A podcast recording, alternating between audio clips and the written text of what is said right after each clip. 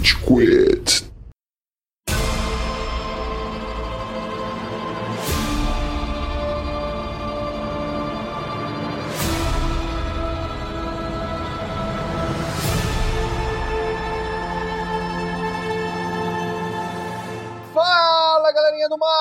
Tá começando mais um episódio do Rage Quit, podcast mais passivo-agressivo da podosfera brasileira. O meu nome é Estevam e hoje temos aqui o Góis. E aí, seus avatar. Foi mal. Temos uma pessoa criativa que é o Amaral. Ho, ho, ho, senhoras e senhores do Júri Natalino Saravá! É, Papai Noel chegou mais cedo esta época para nós, para vocês, está na mesma data. Mano, eu queria muito ver o Amaral vestido de Papai Noel pra agradar os sobrinhos, tá ligado? Deve ser ótimo essa cena. Graças a Deus, os únicos sobrinhos que eu terei nessa vida serão os filhos dos meus amigos. E eu não preciso me vestir de Papai Noel para agradá-los. Então, mas sabe quem se vestiu de Papai Noel? Papai Noel mais drogado do universo. E ele mesmo, o Cello. Maluco, minha sobrinha, no momento que ela me viu, ela começou a chorar tanto, mais tanto, mais tanto. Daí meu pai olhou pra mim e falou: Tira essa roupa, você já tá na mesma categoria que o bicho papão e o boi da cara preta. Eu falei: Maluco, tá complicado hoje. Mano, o pior é que você não tá fingindo, porque você mandou as fotos, você postou no story vestido de Papai Noel e parecia muito Papai Noel da Augusta largado, sabe? A gente tem um outro convidado especialíssimo, que é uma figurinha carimbada em vários episódios nossos, que é o Buga. Feliz Natal pra vocês, que Papai Noel venha com as suas renas esquilo entregar vários presentes pra você. Não sei, não tem rena no Avatar que misturado com alguma coisa, eles nunca mostraram pelo menos. Mas imagino que rena esquilo. Nós conseguimos, ouvinte, depois de muitos pedidos, vocês lotaram a nossa caixa. Cadê o Bruno? Cadê o Bruno? Queremos o Bruno. E vocês também lotaram a nossa caixa com queremos mais Avatar, queremos continuação. Então a gente conseguiu agendar esse horário com o Bruno, ele que tá muito ocupado dirigindo milhões de séries e sendo o futuro Oscar do Brasil. Mas ele resolveu abrilhantar o podcast hoje. Exatamente. Especialmente Cor, que uma das minhas personagens preferidas foi a personagem que eu falei que acho que era meu top 2 super-heróis. É Quando vocês me verdade. perguntaram. Não, Então- aquele É questionário verdade. que a gente fazia antes, quando o podcast não tinha tantos episódios, a gente não gastava tanto tempo fazendo. Lembra, ouvinte? Exato. E a primeira série séria que eu fiz bonding com o Cello e o Amaral, porque Sword Art Online não é série séria. Óbvio que é, mano, toda série de respeito tem um harém, tá? Se não tiver harém, a série não é de respeito. O Cello nem assiste. Full Metal Alchemist é uma bosta pro Cello. Exato, mano. Xinguei que no hoje nem tem harém, mano. Tá louco. Não terem sexo, mano. Porra, qual que é, A velho? minha casa não tem nem personalidade, mano. Mano, mas tem umas titã pelada, mano. Ô, mó da hora, mano. Eu quero descobrir o tipo de sociopata que se masturba pensando nas titãs ou nos titãs. Eu tenho certeza absoluta que se o Cello digitar Doujin ou Attack on Titan no navegador dele agora, ele vai encontrar com alguma coisa. Não, com certeza. Provavelmente existe simulador vor de você entrando dentro do Titã. Com certeza. Deus. Meu Deus, mas antes da gente começar a entrar no lore de pornografia derivada de animes, Que Amaral, hora é grande, hein? É melhor a gente gravar outro dia. Talvez eu corte isso. Amaral, onde estamos nas redes sociais? Muito bom que você me perguntou, Estevam. Você, caro, prezado, maravilhoso ouvinte do Rage Quit, encontra a nossa a podosfera mágica, nossa nave espacial do demônio, nas principais plataformas de áudio como Spotify, como SoundCloud, como iTunes Podcast. Então vá lá, coloque na sua barra de pesquisa Rage Quit, dê um seguir, porque assim que aparecer um episódio novo, ele já vai lá aparecer nos seus programas de podcast. Não deixe também de seguir o Rage Quit nas principais redes sociais, como Instagram, como Facebook, como Twitter. Se você tem uma sugestão de pauta, se você tem algum comentário, se você gosta, se você odeia, se você ama ou se você deixa, vá lá e manda uma mensagem para Rage Quit. Mande que nós faremos questão de ler e levar em consideração para os próximos episódios. Eu achei engraçado que você poderia ter usado o trenó natalino do podcast, mas você escolheu ir com nave espacial do demônio. É porque Clima de Natal, clima de Natal. O alienígena, ele tá com o chapeuzinho vermelho. Hum. Então tá bom, ufa. Antes, vamos perguntar, Buga, Natal, o que, que você quer de Natal? De Natal, eu quero encostar na bundinha do Amaral ao vivo. Que faz um ano que eu não encosto nessa bundinha. Olha só, ouvinte, enquanto você ouve o nosso episódio natalino aqui, é bem capaz que o Bruno esteja recebendo o presente de Natal dele. Ah, ah, ah. É melhor que venha que nem aqueles. Tá ligado? Aqueles. Ah, não vou fazer referência a mais vídeo pornô. é puxar a categoria M muito pro limite. O que vocês querem de Natal, membros do Rage Quit? Eu quero ficar longe do Bruno, pode? Olha, eu quero alguém pra conversar do Lord Kingdom Hearts. Ou um amigo, eu não quero conhecer ninguém novo, tá? Eu quero a vacina enquanto eu jogo Cyberpunk 277. É novo esse jogo? É novíssimo. É outro jogo? É a continuação. Entendi. Eu tô louco pra isso. E você, menino Marcelo? Cara, eu quero a completude do ser, mano. Eu quero me amar mais, velho. Eu quero ficar mais completo, sabe? Tipo, porra, trabalhar em mim, cara. Porque eu acho que tudo isso é muito importante em 2020, sabe? A gente tem que aprender a se amar mais e a gente tem que, cara, aprender a se gostar e ser completo, sabe? Supera, caralho, vai se fuder! Porra! Eu tô querendo um novo Elder Scrolls pra sair logo dessa porra e decidir qual ter uma geração comprada, bando de filha da puta. É isso que eu quero, caralho. Microsoft comprou a porra da Bethesda e não falaram nada sobre esse Elder Scrolls ainda. Olha aí, ouvinte, por 20 segundos você ouviu o verdadeiro cello. E também um pack de coquinha de garrafa gelada e 2 gramas de cocaína. É, Acertei no presente. Oh, oh, boa. Vai, Estevam.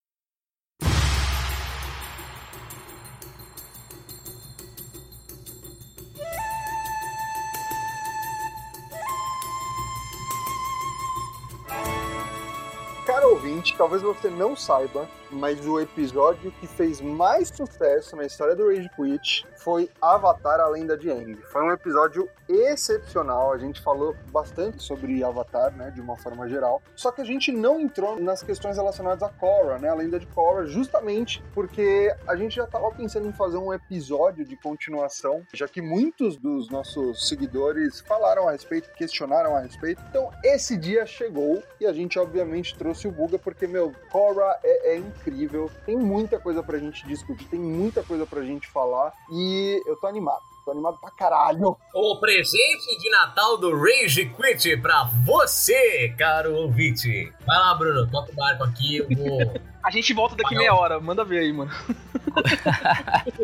Korra veio seis anos depois da série original. O Brian Konietzko e o Michael DiMartino, eles não queriam mais fazer séries depois do A Lenda de Aang. Estavam acabados depois. Foi uma produção extremamente desgastante, porque geralmente as pessoas não sabem quão desgastante é você dirigir uma série de TV. Os deadlines são absurdos, você precisa supervisionar absolutamente tudo, especialmente porque tudo tá vindo tanto dos Estados Unidos, mas também tá vindo da Coreia ou de outro país que esteja trabalhando com eles. Eles estavam exaustos, falaram: a gente vai fazer tudo menos animação. Daí eles começaram a trabalhar, começaram a escrever pra caramba, estudaram bastante a década de 20 nos Estados Unidos, que chegou a influenciar a Korra, e daí a Nick acabou vindo para eles e falou: "Olha, a gente quer dar para vocês carta branca para fazer uma série é sobre o mundo de Avatar. A única coisa que precisa ter é bending." E eles, que já estavam seis anos longe dessa indústria, falaram: "Porra,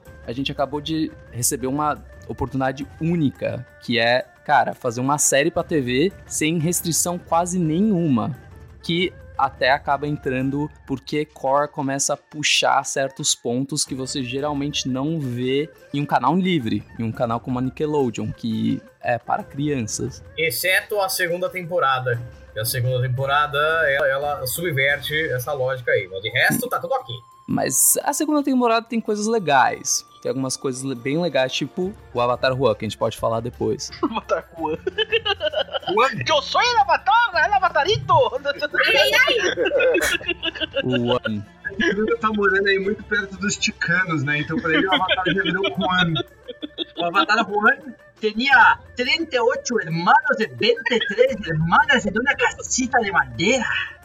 Yo soy Juan, yo voy a dobrar la pimienta.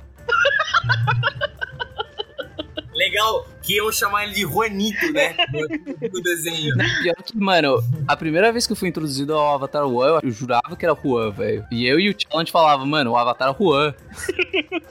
Mas como é que foi a experiência de vocês todos quando vocês viram esse novo Avatar? Eu terminei Eng, acho que eu assisti a lenda de Eng depois de todos vocês aí, devo ter sido o último a ver. E eu fui um bastante preconceito pra Korra, porque eu já ouvia falar muito que, nossa, a lenda de Korra não é tão legal. A lenda de Korra não é aquilo que eu queria ver na lenda de Eng, lenda de Korra não é a continuação do Eng. E não é, não é mesmo. A Korra não é o Eng e a lenda de Korra não é a lenda de Eng parte 2. O que é ótimo, eu achei ótimo também. Eu, Perfeito mesmo. eu assisti depois de um tempo também, eu não assisti enquanto passava a lenda de Korra. E, cara, as minhas primeiras impressões foram. Eita porra, eu tô vendo na- na hora certa, porque é uma animação, parece que voltada mais pro público quase adolescente, né? Bem mais velho do que pra lenda de Aang. E tem alguns pontos que eu não esperava que ele fosse tocar, que ele fosse trazer, né, mais destaque.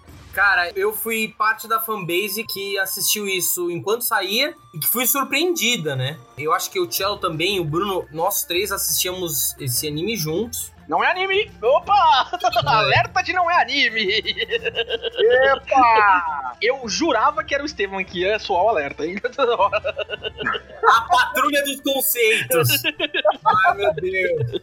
Eu não assistia esse desenho. Eu assistia esse desenho com o Cello e com, com o Bruno. E eu, quando fui assistir, tava esperando isso, meu. Tá, vamos lá. Continuação do Eng. E aí, assim, você fala, porra, não tem como continuar, porque pra ter um novo Avatar, o Avatar de antes tem que ter capotado. Mas eu falei, ah, eles vão dar o Miguel, ele vai aparecer vários flashbacks, eles têm uma existência contínua, né? Então, ah, o Eng, de certa forma, ele vai aparecer direto, que nem o Akiyoshi, que nem lá o, o de fogo, que toda hora aparecia. E não é bem isso. Na realidade, tem pouco disso. Em certo momento, na segunda temporada, a Korra perde a conexão com o Eng pra sempre. E aí, cara, foda-se o Eng. A verdade é que a história para, ela perde os contatos com a história antiga. Ela mantém algumas coisas, tipo, ah, a filha da Toff. São contatos marginais. E eu devo dizer que eu me surpreendi positivamente, cara, porque conforme eu fui assistindo, a gente já tinha, eu tinha o quê, uns 16, 17 anos quando tava saindo. Sim, a gente literalmente envelheceu de acordo com a Korra. É, exatamente. E, e, e foi foda, porque tinha algumas coisas que Korra realmente ressoou comigo do jeito que Aang não ressoava. Eu odiava. Ah, quem vai ficar com o Marrow? Odiava isso. Odiava isso, odiava. Eu achava esse tipo de conflito idiota. Foda-se! Opa! Epa! Lá pra parte do desenho. eu me peguei várias vezes falando, nossa, pode crer, isso era muito bobo. Isso é, faz mais sentido desse jeito. E você, Cello? Cara, o que eu mais gostei desse anime foi o Mako. Sabia? eu sabia! Eu, sério? Mano, o Marco, ele exala o Edness que o Cello curte. Nossa senhora. Assim, tipo, Mako é meu top 5 personagens de animação fucking ever, tá ligado? Vai se fuder, Tia. Nossa Mano, ele é muito foda. Velho, os caras estão lá, os caras da Red Lotus, aquela menininha polvo dos oito braços, tá lá socando ele. Ele sai da água e dá um cachaba no, na eletricidade, mano, explode os miolos dela. Bom pra caralho, tio. Não, mas e- inclusive essa cena me incomodava, porque, porra, a mulher não tinha braço e ela usava os braços de água. E aí, só naquele momento ele teve a ideia de jogar um raio no braço. Não, não, ela- não foi no ela braço, foi no num- laguinho, ela tava no É, laguinho. é, é. Pô, por que, que não jogou num braço, cara? Ela ia tomar um choque de qualquer jeito. Se Ela jogasse no água e desfia, mano. Ela Dissipa. conseguia desfazer, é. E principalmente porque ele precisa fazer a dos dois dedinhos lá. É. Ó, já fiz, ó. Acabei de fazer. É, então, mas dá pra. Tipo, é uma pessoa rápida, Não, uma Amaral, pessoa. Amaral, Amaral, peraí. Você não é um dobrador de fogo, tá? Você não entende o que precisa. Porque, primeiro, a corrente, ela não pode passar pelo seu coração. Então, ele tem que garantir que ele vai fazer isso com o braço direito, tá? Segundo ponto, ele tem que criar um caminho direto de por onde sai a energia do bending dele até a ponta do braço direito, tá? E se ele for fazer isso pelo braço esquerdo, ele tem que garantir que vai passar isso longe do coração. Então, dobra da eletricidade é uma parada extremamente, extremamente perigosa. E ele só usa três vezes. Literalmente contra o Amon, quando o Amon tá bloodbanding ele. Contra a moça sem os braços. E depois no último, quando ele explode o Gundam. É, mas ele usa outras vezes também pra fazer É, ele, é um minerador de energia, né? É, eletricidade. exatamente, É. ele tem os bicos dele lá. Ô, Tchelo, vou te contar um bagulho, cara, que talvez não tenha ficado claro. Os personagens fazem os que os roteiristas mandarem. Então, Não é- choque, Não é assim. Não é assim. Agora eu vou falar como eu encontrei Korra, porque pra mim foi um pouco diferente, porque eu nunca tinha terminado o Eng, eu nunca tinha nem assistido o Eng inteiro antes de ver Korra. Na cabeça do Bruno, o Ozai tinha vencido a guerra. Não, pra mim eu tinha muito pouco conhecimento, eu tinha até muito pouco conhecimento do Eng, então pra mim eu não tinha essa relação de afeto com todos os personagens anteriores da série. Então eu entrava essa série que pra mim introduzia um, a Republic City, que é uma cidade muito da hora, muito inspirada em Nova York e, e Hong Kong e, e até Xangai, é, especialmente Nova York da década de 20, na época das máfias. E com um vilão animal. O Amon é um puta vilão. O amor era Sim, propondo a ter uma discussão insana sobre uma coisa no mundo que não só faz sentido no mundo de fantasia em que ele tá, como ele também faz sentido na nossa sociedade em que a gente vive no dia a dia. O Amon não fez nada de errado. Vai se fuder. Isso que é o mais interessante. O Amon, ele não está errado. Assim como talvez só o Unalak, que estivesse 100% errado da segunda é temporada. do mal. Não, não sei se o Monark tá sempre errado também. É legal a gente entrar nisso aí já, que nenhum dos vilões de Korra, ele é só preto no branco só. O Nalak realmente é o mais bidimensional, assim, tipo, o mesmo Amon, cara, mano, a própria Katara discorda da, da- da filosofia que o Amon fala. Quando eles estão naquela prisão de terra lá, que eles vão libertar o Haru, logo na primeira temporada de A Lenda de Aang, a Katara fala, me impedir de dominar é impedir um pássaro de voar, é impedir um peixe nadar, é, é da minha Sim. natureza. Então, não sei até que ponto o Amon tá 100% certo aí não, hein. Eu arranco a sua natureza, Bruno. Mano, na moral, o único vilão que é realmente mal é o Vato. Todos os outros têm um, um ponto que você consegue se identificar. O Vato também não é mal, hein? O Vato é só parte do balanço. a gente chega. Não, não, não, não. Ele é mal. Ele é mal, porra. É o mal encarnado. O Vato é a representação do caos, ele não é a Não é representação do mal. É, exatamente. Ele é, ele é mal, ele é, é- ele é um personagem roxo que solta raio. Todo personagem roxo que solta raio é do mal. Ele, ele é um kaiju, Oi. ele é uma pipa gigante do mal. Não vem defender nada Mas- disso, não. Até pensando nesse sentido em relação ao personagem da Cor, eu também gostava porque ela é um personagem muito mais falho no sentido de que é, fisicamente ela é uma gênia do bending. Ela é um avatar É, e- realizado já desde criança, né? Ela, ela não Sim. tem só o airbending, Isso só, né? Ela aprende em dois segundos metal bending. Ela aprende quase todos os bendings muito bem. Ela vira um airbender tão bom quanto o Tenzin ou quanto o Ikki e a Genora, suavíssimo. Não, calma, o Airbending não foi suave da Cor, mano. O Airbending, pra ela Demorou ter virado uma Airbender, rapidinho até. Cara, tem uma contagem das internets aí de quantas vezes cada um dos avatares, o Eng e a Korra, usaram obras e elementos durante a série. O Eng é, assim, disparado o ar, tá ligado? Ele sempre recorre ao ar, é da natureza dele, ele é um mestre do ar aos 12 anos, né? A Korra também, o maior dela é água, mas é tipo é 0.5 a menos por- na porcentagem do que do fogo que ela usa. O Tchelo tem razão, a Korra tem um temperamento muito explosivo, então ela sempre recorre ao fogo é, no treinamento dela, até porque, cara, ela só nasceu no país da água, né? Só nasceu na nação da água. Não, ela é água sim. Não, o que, que é isso? Ela, ela já. Mano, com três anos, a primeira interação que você tem da Korra, ela dominando três elementos já. Ela não tá presa a um elemento desde o começo. O treinamento dela não foi nisso. A questão dela não é se tá preso ou não. A água que se expressa na Korra não é só pelo bending, justamente porque ela é um avatar. Sim, aham. E nesse sentido, ela é um personagem muito mais interessante do que o Aang, eu acho, porque a água não é ausência de conflito e nem conflito total. Aham. É preenchimento de espaço e tormenta e paz ao mesmo tempo. Então, ela é um personagem que, é, é verdade, ela tem atitudes extremamente impulsivas e muito parecidas com o fogo, mas ao mesmo tempo, às vezes ela é extremamente moldável e, e fria e pacífica. Ela varia muito entre esses dois equilíbrios mentais diferentes. Sim. Nesse sentido, eu acho que reconduz completamente a nação da água.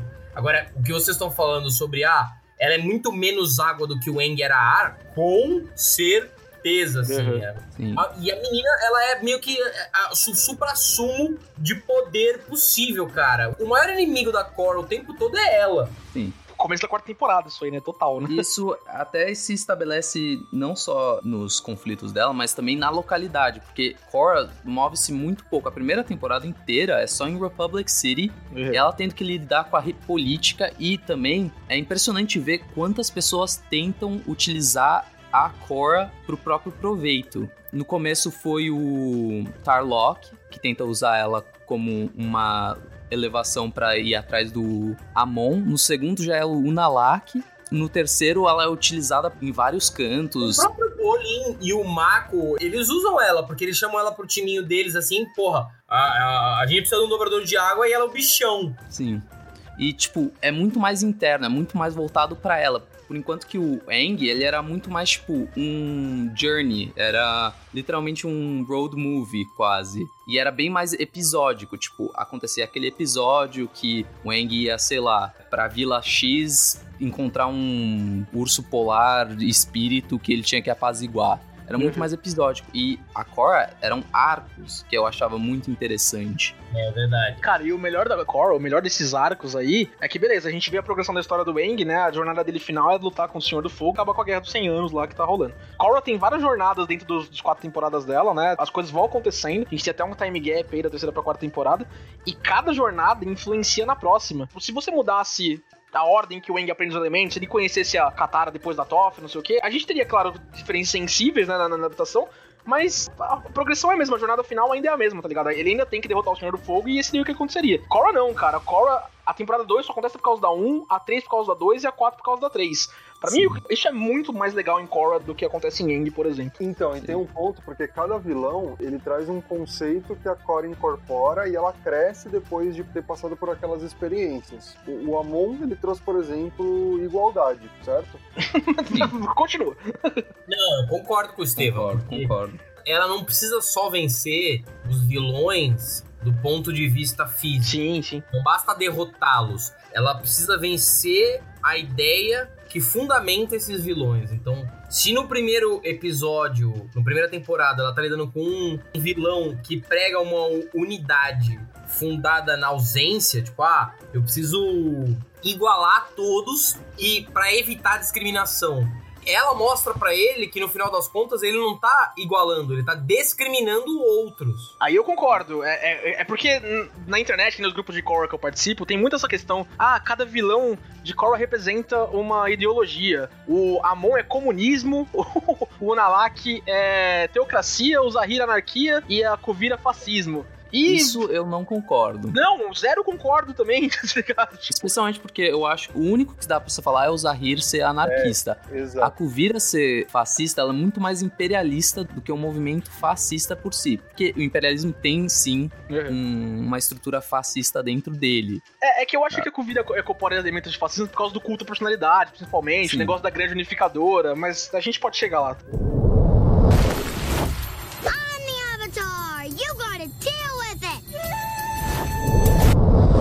A gente tem que falar dos problemas de produção de Korra, né? Pra explicar algumas coisas de jornada aí.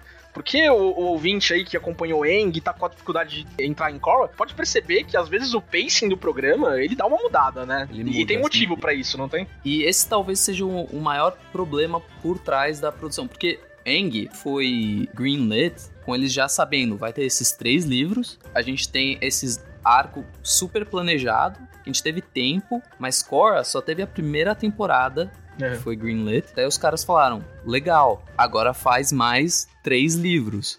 É, se você vê a primeira temporada, ela tem um arco fechadíssimo, né? Tipo, se ela acabasse aí, ah, que Sim. pena, mas legal, acabou, tá ligado? E até que foi uma coisa que você percebe já no segundo livro, porque eles tiveram que meio que fazer a Cora dar um passo pra trás em relação ao que ela aprendeu, porque senão não tinha mais onde crescer com ela.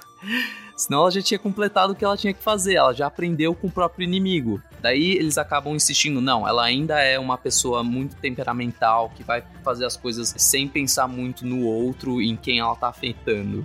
E já na segunda temporada, começou a ter um- uma baixa de audiência que a Nickelodeon já falou. Vai ter um corte de. Vocês vão sair da televisão é, pro streaming. Foi a melhor coisa que aconteceu com a série. Sim. Daí de- deu mais liberdade. Eles até falam que essa diminuição da audiência não foi necessariamente porque foi uma série menos popular. Porque o primeiro livro foi extremamente popular, foi o desenho mais assistido na Nickelodeon. Mas Core foi produzido quando um modelo do mercado estava indo da TV pro streaming, especialmente com o público jovem. Eu assisti Core inteiramente online na época, É, eu também. porque era extremamente na difícil. época, mas eu também. É, eu também, mas Bruno, a gente assistiu na ilegalidade, né? Não, sim, era o único jeito. Mas então, a Core perdeu muitos porque ainda tava nesse momento de transição. Assim que Core entrou na Netflix, ficou entre acho que os top 2, assim, por meses de streaming. Core, inclusive, entrou recentemente na Netflix americana, né? E o boom de crescimento de audiência de Korra deu um spike novamente, assim. E, cara, tá todo mundo falando de Korra lá fora. A Ing tá voltando agora também. Aqui no Brasil, né? Em terras tupiniquins aqui, Korra volta pro Netflix. Tava na Amazon, mas volta pro Netflix agora. Pra vocês no passado, né, ouvinte? Pra gente no futuro. Agora 15 de dezembro, né? E também na quarta temporada tem o budget cut, eles cortam a verba severamente da série. Só que o que foi inteligente até deles é que eles falaram: a gente não pode sacrificar a animação, então a gente vai sacrificar um episódio. Tanto que o quarto livro tem um pouco de problema de pacing, porque eles tiveram que cortar um episódio inteiro, senão eles tinham que ou demitir um monte de gente. Ou eles faziam aquele episódio, aquele clip show que é basicamente um resumo. recap, né? É, Porque o, recap em Yang ele acontece também, né? É aquela play na Amber Island, né? Que, é- que é muito Sim. divertido. Que é uma merda! Não, é maravilhoso. Que isso? É uma merda! Não, mas o da Core tem uma coisa bem legal que é o Varric falando, velho. Sim. O Varric falando qualquer coisa, mano, deixa o show muito mais interessante. Faz aquilo! Do the thing! Mano, eu acho a, a peça da Amber Island lá maravilhosa, mas os, os quatro vilões, na visão do Varric, conversando um com o outro, é É incrível. muito velho. bom. Puta, aquilo é muito bom na quarta temporada. Você racha o bico, tio. Não, sim, ele é um. Eu odiava o episódio do Eng. Nossa, que isso? A Toff como Boulder lá. Não, eu adorava. Because it's like. É muito, é muito lento, chato. Esse não, esse eu gostei. Amaral, eu faço um sonar com a minha boca através de gritos. Ah!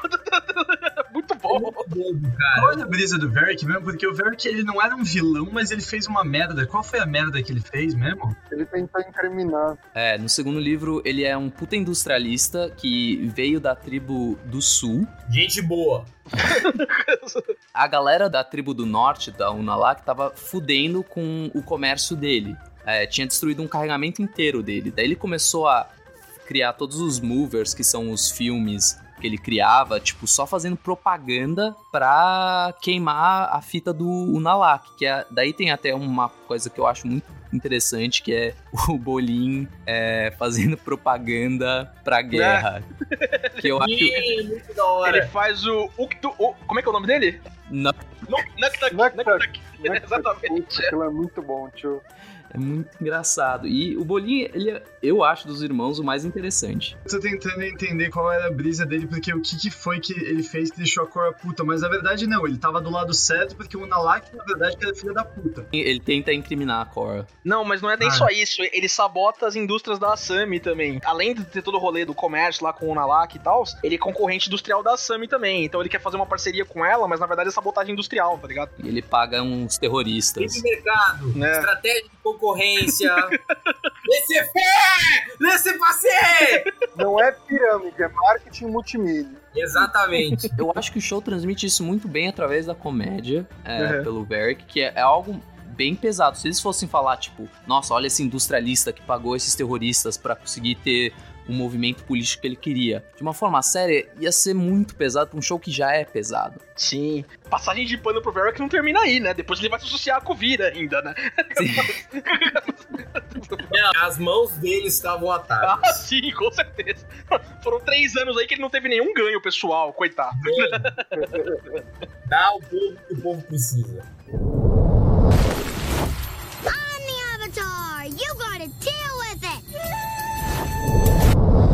Uma fase que eu gosto bastante do Brian, né, um dos criadores aí de Avatar, é que ele fala: "Eu fico muito surpreso o quão é mais fácil para as pessoas odiarem a Korra do que gostarem do Aang. Porque na época da criação de Korra, a gente tava numa época assim que, cara, ou seu protagonista era um homem branco, ou você não tinha sucesso, né? E Avatar Korra veio aí pra mudar isso aí, né? Com a protagonista negra, né? Negra não, né? Mas é indígena, né? Da, da representação É, POC. mulher, né? E a, gente não sabia no começo da primeira temporada, a Nick dá até uma cortada nisso, mas também ela não é hétero, né? A gente vai pegando isso pra frente, né? Na verdade, a gente nunca pegou isso de verdade, né? Hum, Ah, A série foi meio. Ela atraiu um pouco a audiência, porque fica num puta leng-leng de quem vai ficar com o Mako por um tempo. E eu tava puto com isso, e aí eles dão um turnaround na última temporada e no finalzinho. não. Hum, não, Não, sei não, se não, foi não, na na última? Amaral, eu, eu concordo que foi na última temporada, mas eu não acho que foi no finalzinho. Desde o começo da quarta temporada você vê alguns indícios, alguma Sim, coisa. tem todo é, ela falando pro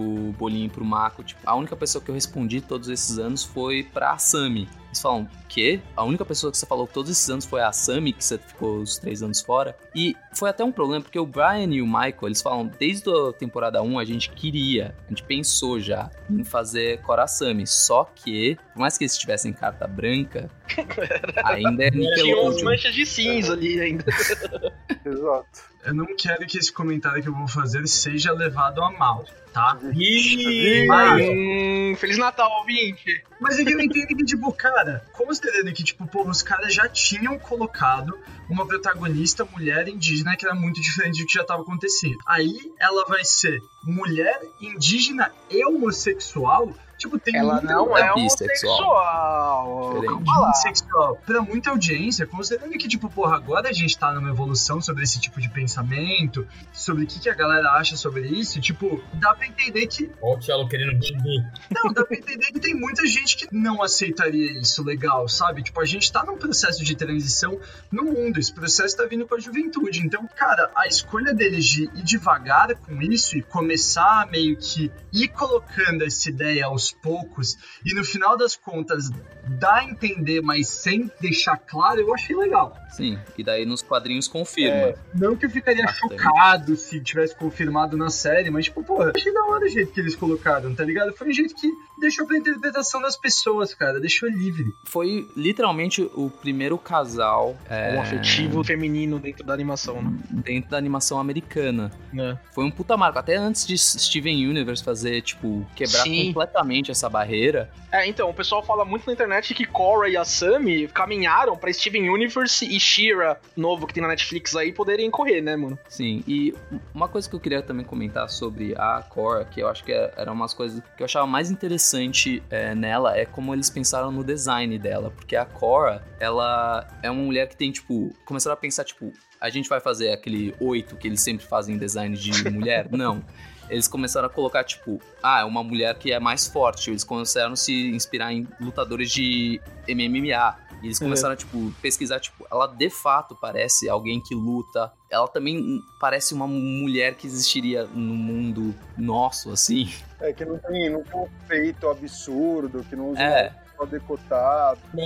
É muito bad, né? Tipo, ah, é uma baita de uma inovação pras animações mainstream. Ah, o quê? Ah, ela parece uma mulher real. É foda. É muito bad. Foi o primeiro personagem feminino que, pra mim, eu olhei e falei, mano, ela é da hora. Tipo, ela é, mano, louco de assistir. Ela é um personagem que eu gosto de ver em tela. Porque, mano, ela luta bem pra caralho. O design dela é louco. Tipo, não é, ai, nossa, eu gosto dela porque uh, eu fico.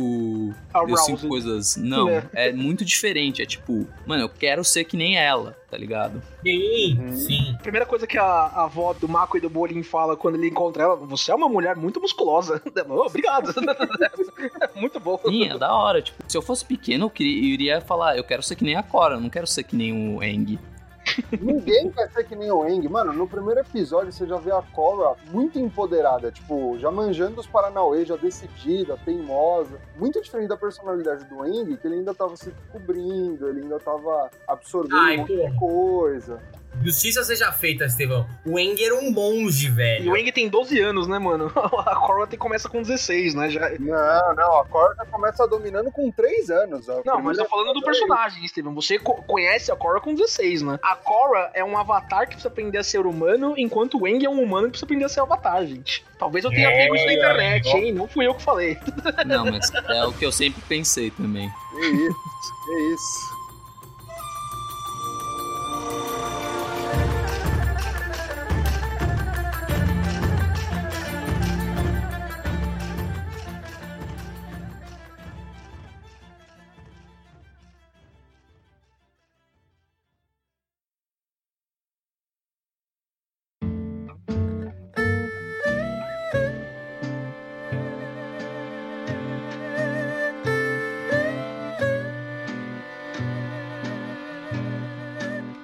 Estevam, contextualiza a gente no universo de Avatar, Lenda de Korra, aí tem umas diferenças, né, pra Aang. In a world. Beleza. Quais as principais diferenças de a lenda de Aang para a lenda de Korra? É, na lenda de Aang a gente tinha uma grande ameaça que era o Senhor do Fogo e a gente via o mundo dividido. Então era um estado constante de guerra. E a Korra, ela já nasce em um contexto completamente diferente. A gente não tem mais as guerras entre povos, é, a gente tem uma prosperidade muito maior e essa prosperidade levou a uma tecnologia muito maior. Então, no universo de Korra, a gente vê umas pegadas bem steampunk, diferente da lenda de Aang. Então, assim, a Korra ainda tem Carros! Eletricidade! Sabe qual é o Rádio! problema desse universo de Korra que difere do, do universo Avatar Aang? É. Hum. O problema é o seguinte, o problema é que o meme foi perdido. Desde que a galera começou a assistir Korra, ninguém tava mais em casa e falava, ah, eu tava em casa fazendo nuggets até que a Nação do Fogo atacou. E aí, seu nuggets deu errado, velho. Ninguém mais fala isso. Esse foi um sacrifício mesmo. Esse meme se perdeu, esse meme foi embora, tá ligado? Tipo, eu gostava de justificar as merdas que aconteciam na minha vida falando que, mano, deu merda porque a Nação do Fogo atacou. Até que me lembravam, falavam, mas você não é da Nação do Fogo? Eu falo, Hum. Não, mas o Zuko fala, né, Tielo? Ah, eles aprenderam a odiar a gente, tem razão, né? Então, você podia justificar ainda. exato. Não. Ô, Bruno, eu queria usar o seu conhecimento de animação aí, artístico, porque essa evolução tecnológica que o Steven falou, né? Ela tem uma consequência, eu vejo na animação, que é uma animação ocidental, a lenda de Aang, mas a gente vê muitos traços de animação oriental, né? O Amaral confundiu aí com o anime duas vezes, o Steven Eu não confundi. Foi uma manifestação política. Parem com esse conceiticismo aí. Mas, cara, da própria animação de Korra nas primeiras temporadas aí, a gente vê muitas referências da cultura americana também, né? da- Ali nos anos 20, anos 10. Sim. O string truck do Bolinho e do Mako quando eles estão na piscina. A própria Revolução Industrial também, essas coisas. o cinema mudo. Cinema mudo, mano, o pro bending, que é com- completamente ocidental também, né? Tipo, a gente vê muito mais de uma arte marcial. O, o Bolinho e o Mako, eles lutam boxe, né? Tipo, é, é- é bem diferente, né? Sim. É, e, cara, tem, tem uma coisa que, que pode ser nitpicking, assim, que às vezes me incomoda, mas quando a gente vê nos poucos flashbacks que o Eng aparece, deram uma whitewashada no Eng, não deram? Não colocaram ele como um homem branco em vez do monge oriental que ele era? O que aconteceu, Bruno? Que- Qual, qual que foi esse rolê aí? Então, Ele envelheceu, né, mano? o que eles geralmente falam, pelo menos o Brian e o Michael de Martino, por ser um cartoon, é muito mais difícil você conseguir tornar esses traços acentuados, porque geralmente é, é bem cookie cutter, bem receitinha que nem anime. Anime, geralmente, os traços dos personagens são muito semelhantes de um personagem pro outro, em É. relação à cara e à feição. Então, torna-se um pouco mais difícil que, por exemplo, você fazendo design pra Pixar, em que você pode exagerar mais, em que você pode puxar certos traços. Porque o Eng já era um, um design muito simples no começo. Ele era, cara, a cara típica que você vê em um personagem de anime. É, tirando a vestimenta dele, não existe nada que o distingua racialmente.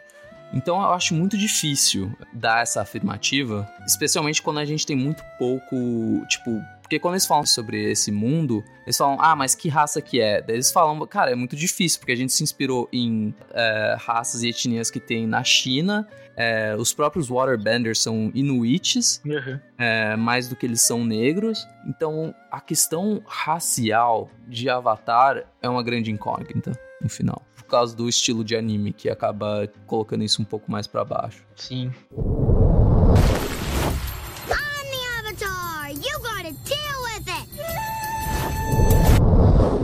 O Buga falou que acha o Bolim muito interessante. é, e o Bolim e o Mako, o jeito do bending deles, eu tava até vendo um vídeo sobre, tipo, a evolução do bending, tipo, de técnicas e do que apareceu de Aang pra Korra, né? Uhum. E, e nesse vídeo, cara ressalta um ponto muito interessante sobre o Bolim e sobre o Mako. Porque os dois dobram dois elementos extremamente expansivos, que são fogo e que são terra. É tipo, você só você vê, cara, a luta da Azula contra o Eng, cara. É, mano, uns paredão de fogo pro lado e pro outro. Umas puta explosão gigantesca. Tipo, mano, é uma luta grande, tá ligado?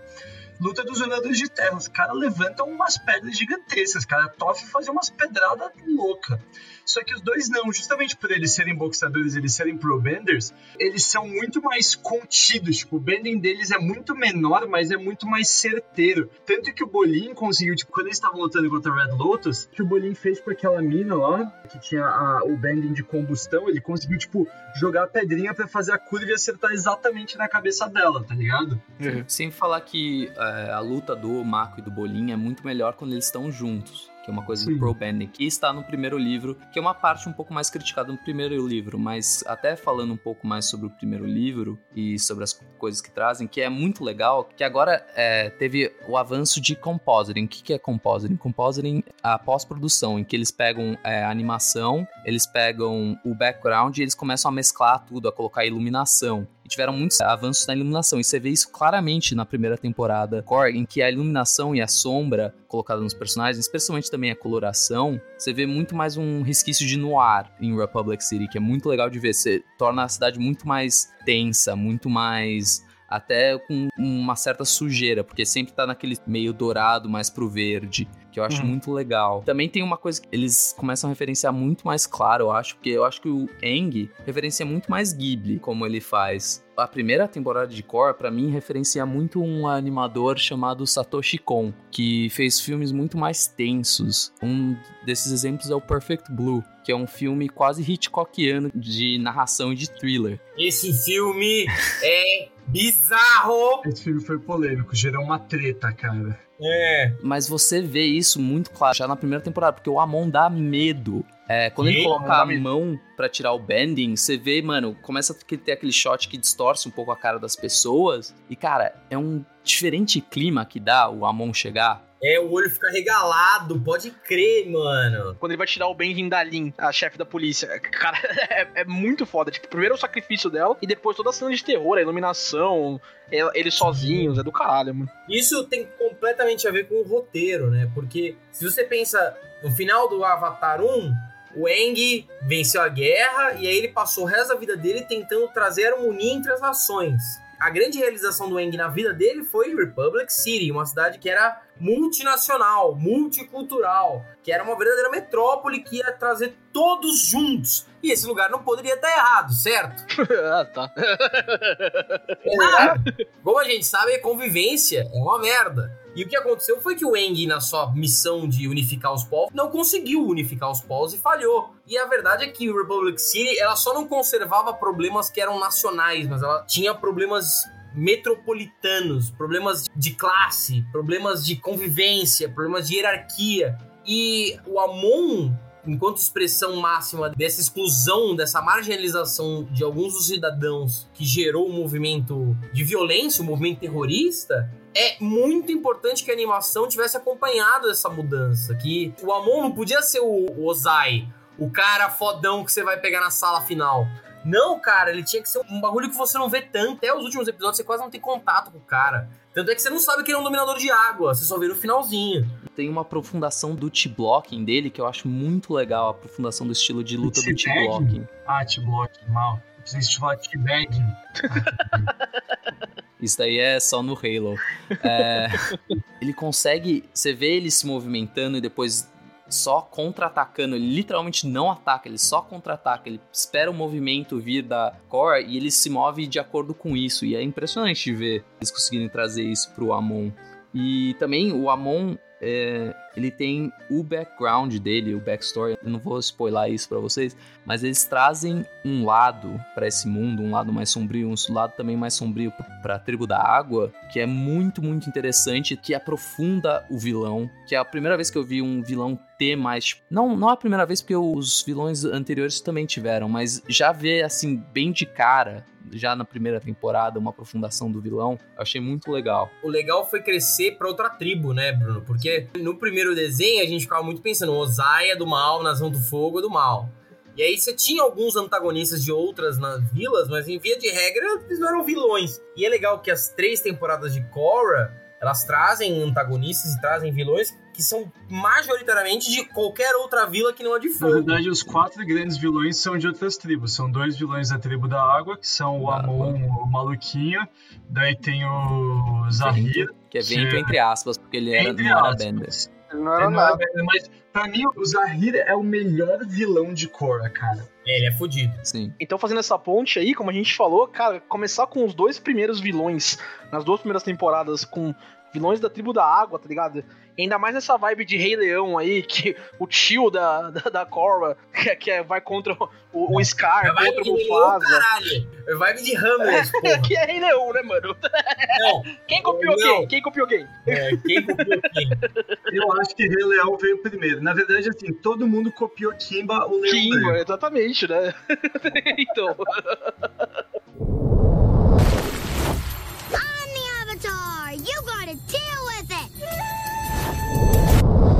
A segunda temporada, ela peca um pouco por não ter uma profundidade mais no vilão. Ele representa a falta de espiritualidade que tem nesse mundo, mas eu acho que a coisa mais legal, tirando a história do Wan, que a gente fala em conjunto já já, é também a interação que o Tenzin tem com os dois irmãos e com os filhos. Ah, isso é legal. Isso é legal. isso E é com o pai, né? Por um breve momento ali Com o também. pai. Nossa, aquela cena é Sim. fodida, velho. Chorei. A gente falou muito do primeiro livro e a questão de igualdade. O segundo livro, pra mim, é muito sobre espiritualidade e fé, tá ligado? A gente vai lendo é, Lord do Avatar aí, Lord e outras coisas de Avatar. Tem os dois livros da Kyoshi agora, né? A gente vai aprendendo que cada Avatar aí tem o seu grau de conexão com espiritualidade e com a humanidade, né? A gente viu bastante isso no Eng, né? O Eng é um Avatar muito espiritual, né? Ele se comunica muito com os espíritos, ele é a ponte realmente entre os espíritos.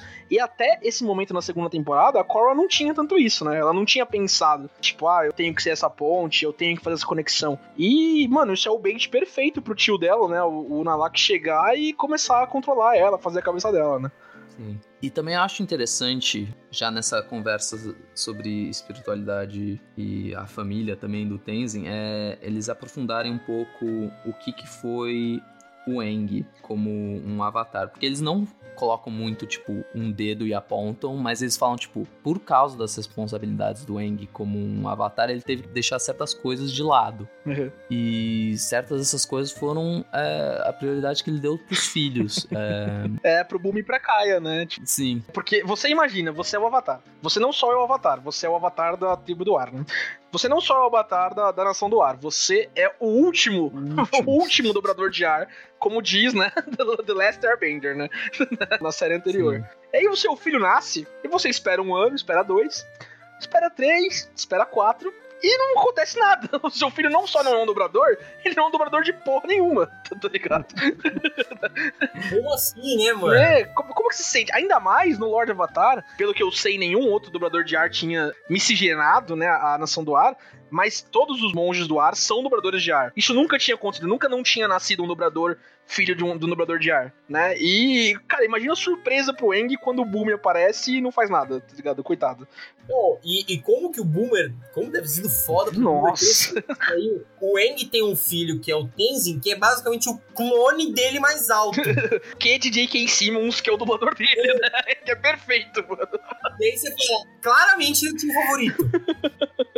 E a Kaia que um pouco mais, tipo, os irmãos é, do Tenzin também refletem nos filhos do Tenzin, que é de Nora, Ikki e o Milo. É, a Kaia é muito mais é, parecido até com a Ikki. Ela é um pouco mais simpática, ela é um pouco mais diplomática entre os irmãos. Só que ela é colocada também um pouco mais de lado, porque quem tem mais uma conexão com ela é a Katara. Uhum. Inclusive o nome É. da mãe dela, né? Sim. E aí nasce o menino Tenzin, né? E aí nasce. "Oh, opa! chegou o meu herdeiro! Mas, pai, chegou o meu herdeiro! Realmente, o meu primogênito. Mas, E é legal que o Tenzin acaba enxergando esse comportamento dele mesmo com os filhos. Daí ele fala: Porra, eu tô fazendo exatamente o que meu pai fez com a gente, com meus filhos. Eu preciso ter um diferente olhar pra como eu tô tratando eles. Exatamente. E, cara, só pra falar daquela cena que a gente comentou mais brevemente, é, eles estão no mundo espiritual, né? Procurando a Dinora, se eu não me engano. É isso? Sim, sim, é procurando a Dinora, né? É, e eles acabam naquele Vale das Almas Perdidas, no qual a gente, inclusive, encontra o- o- o, General, General. Zal. É, exatamente, né? Eu sou o assassino da lua. quando você ganha uma causa contra o Estado e isso gera um precatório, é pra lá que você vai. Você vai no Vale dos Sonhos, fica lá, vagando pela eternidade. Eu sou o dono do precatório. que nem o Zal falando. Você paga em dia. Cara, e ele encontra o Eng, né? O Tenzin encontra o Eng no meio do fog lá das almas perdidas e fala: Pai, foi mal, vacilei, eu não sou você. E o Eng manda: Não, não é mesmo. tá ligado? E não é pra ser. É, e aí depois ele manda: Não é pra ser, né? Você é o seu próprio cara. Mas, mano, essa interação é pequena, mas é tão legal. E ainda tem o Iroh no, no mundo espiritual lá também. Nossa, a gente sim. encontra ele.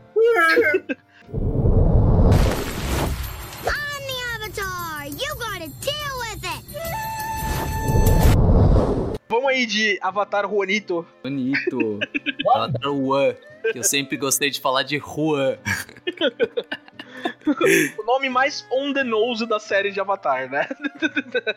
Ó, esse é o primeiro Avatar. Qual que é o nome dele? Um. Isso aí.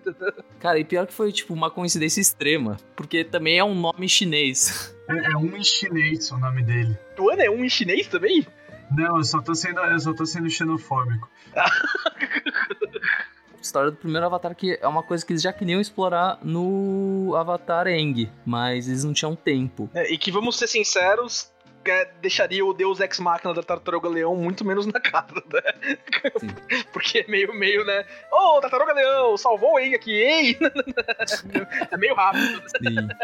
Mas é muito legal de ver que ele reflete muito alguns aspectos da Korra, é que, cara, ele é colocado sem ele perceber é, uma responsabilidade grande e ele não tem a mínima ideia como carregar. Porque agora Uhum. ele tá no momento em que o mundo não é mais tão preto no branco como precisamos tirar o Fire Lord. Agora, o que, que é o balanço? É, o An toma uma decisão, uma decisão que eu não vou spoiler, mas é uma decisão que a Korra desfaz. Porém, o An, ele sempre tá pensando no bem de tanto dos espíritos como dos humanos.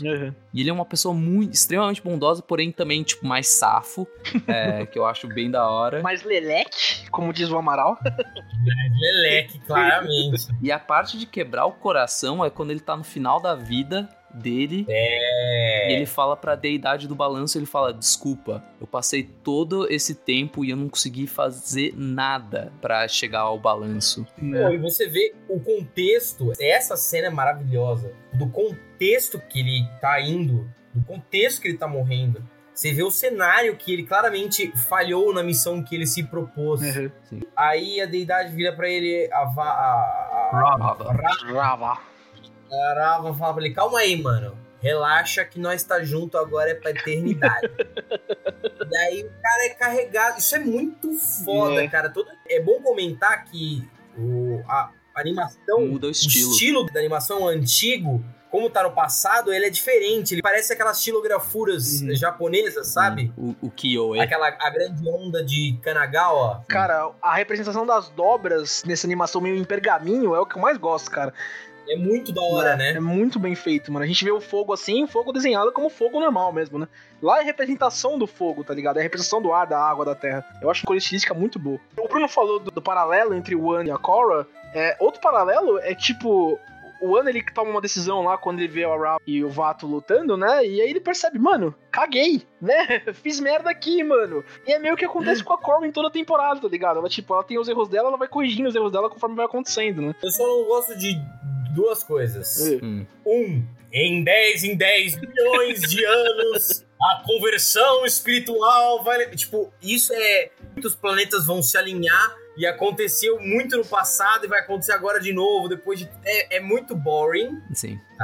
Eu sei que é a justificativa pra gente ter o One, então ok, legal.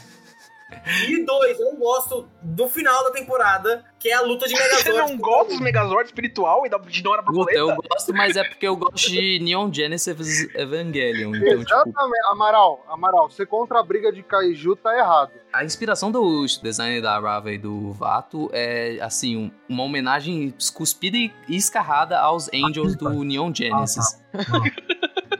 A pipa. É, Isso é muito a bom. pipa. É a pipa do bem e a pipa do mal. É o embate épico. Exato. Aí bate, aí, se você ficar perto, a linha vai passar no teu pescoço e vai te matar, É. rapaz. É pipa com cerol e pipa sem cerol, mano. Pipa do bem e pipa do mal. Exatamente. Eu vou falar, tacou fogo, derreteu o sinal das pipas, uma pipa saiu voando, outra pipa se fudeu, daí os caras ficam, porra, mano, acabou com as pipas aí, Ficou porra. presa na árvore a outra pipa, tchau. Exato. boa, boa, boa. Vou falar só uma última coisa sobre o livro 2, porque assim, eu gostei de forma geral, porque explica bastante coisa que eu gostaria que fosse explicada, mas, meu, o power scaling do final do segundo livro, pra mim, ele caga um pouco os outros É um dois absurdo. livros. Porque, mano, depois que você faz a coisa mais fodida que você poderia, né, imaginar, depois eu, eu acho que todas as outras ameaças são menores nesse sentido. Não de complexidade, mas de força mesmo. Concordo em gênero, número e degrau. Então, eu não quero passar pano, mas, cara, você tem que entender algumas coisas que são elementos assim que tornam esse episódio especial. Cora só consegue acesso àquele tipo de poder porque ela tá meditando na árvore primordial lá, tá ligado? Eu sei, boys, mas o problema é o seguinte, cara. Eu eu odeio quando os roteiristas fazem isso. Tem que ser algo impactante. Algo inacreditável. Qual que é a solução? Vamos ficar grandes. e aí faz o Megazord. É, é, é pra ser impactante e pra ter riscos e para as coisas serem críticas, você não precisa de um Megazord. Não, não, super- não, não, eu, vou te, eu, vou te, eu vou te falar. Então eu vou te fazer um questionamento aqui, tá? Pra você raciocinar comigo sobre essa questão de Megazord. Vamos lá. Se você tá num bar, beleza? E vê dois malucos saindo na porrada, qual é seu Aham. pensamento? Chame a polícia, eu quero distância. Beleza, mas assim, não é uma parada que é fora do seu cotidiano, né? Eu não frequento bares causa da pandemia, né? Tudo bem, tudo bem, tudo bem. Mas assim, você você já viu gente saindo na mão, saindo no tapa, gente, gente cobrindo o outro com um cobertor de murro. Você já viu gente Cara, fazendo eu isso, fico né? assustado. Eu, eu não tô querendo quebrar sua piada, mas legitimamente eu acho que eu vi isso umas duas vezes, três vezes na Mas vida. participou em duas Perfeito, ocasi- você já viu. ocasiões também, uma contra uma planta e outra contra o Exato. né? E outra, contra, e outra contra o mendigo também, porque eu já sei que você já socou mendigo aí Ah. no centro, Amarelo. E, e aí, mano, daí, por exemplo, agora beleza, você vê dois caras assim, você fica um pouco assustado, mas não causa nada com você. Aí eu vou te mudar um pouco essa pergunta. Se você vê um maluco com um isqueiro tentando acertar o fogo no outro, outro maluco com um copo d'água tentando jogar no outro, o que, que você acharia? Eu quero tomar o que eles tomaram. Agora você imagina, se o cara do copo d'água e o cara do isqueiro estão, além de fazendo isso, saindo na mão e são gigantes, velho. É impacto, velho. Desculpa, Chema, claramente. Eu concordo com o Tilo. É, eu gosto de briga de kaiju gigante, de Megazord, mas eu acho que podia ser o final da Mas- quarta temporada e não da segunda. Precisa é- de momentum, precisava ter sido introduzido antes. É, Existem vários problemas. E olha, de verdade, esse conceito do Dark Avatar é muito brega. Não, é, tipo, falar que não pensou, porra, mano, o cara te fala, você é o Dark Avatar. Ô, esse pack é bom, hein, mano. Mó muito brega, mano. Muito, muito brega.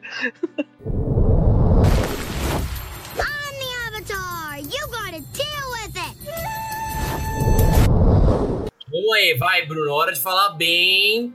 A terceira é a melhor. terceira temporada, acontece uma coisa que talvez vocês não sabem, é que sai um estúdio que tava animando ele antes e entra o Estúdio Mir. O Estúdio Mir é conhecido como um dos melhores estúdios de outsourcing é, existentes agora. Eles também fizeram a terceira temporada de Young Justice. Porra, tá explicado, Que da então. hora. Puta merda. Exato.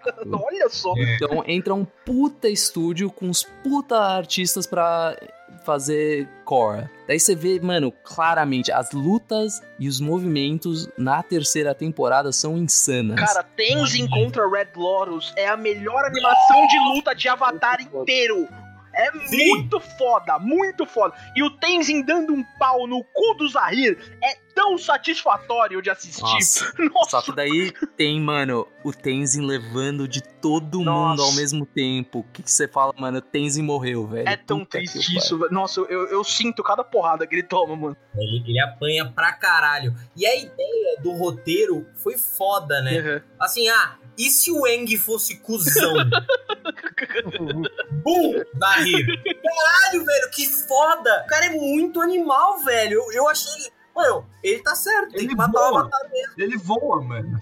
Ele voa! E, e outra, é muito da hora o conceito dele. Ele vai recitando aquela poesia. Não, o mestre dos ventos falou. Corula você- Rigma, fala esse nome 15 vezes. Sim. E daí ele só termina falando Enter the Void. Pula do penhasco e animal. começa a voar. Animal. Muito louco, muito louco. E ele matando aquela Nossa. rainha bosta lá da tribo da terra é muito bom, porque o jeito que ele mata é muito bom. Ele cria uma bolha de ar em volta da cabeça dela e começa a puxar todo o oxigênio do pulmão dela até asfixiar ela completamente. Você fala, caralho, isso é de um nível de sadismo muito grande, mano. Vou te falar, o Amaral falou aí se o Zahir é o Eng cuzão, o Zahir se inspirou no Air Scooter do Eng pra fazer essa técnica, hein? Sim. E o conflito que o Eng passa de, tipo, ele tinha que abandonar tudo pra acessar o estado do Avatar. É o mesmo conflito que o Zahir passa. Do tipo, ele tem que abandonar o mozão dele que morre de um jeito muito. Nossa, é, é visualmente. É o pior morte. É, eu ia falar isso, é a pior cena. E aí quando ele abandona, velho, ele vira o homem pássaro, mano! Foda, velho! Maluco, vamos colocar aqui essa morte dela, porque eu quero muito falar sobre essa morte que eu achei muito tensa. Antes eu queria só começar introduzindo um pouco mais sobre os vilões, porque a gente começou a falar sobre essas coisas que a gente É. curte tanto. Uhum. Mas começa já a temporada com três Prison Breaks. Três Prison Breaks, tipo, nível Tai Lung do Kung Fu Panda. É, pode crer! Que referência, velho! Quatro, né? Quatro no caso, né? É, quatro, pode crer. Mano, É. todos em prisões extremamente, mano, designed pra, tipo, manter essas pessoas extremamente fortes que completamente reinventaram o tipo de bending deles presos. Uhum. Cara, e completamente consequência do que aconteceu na última temporada, né?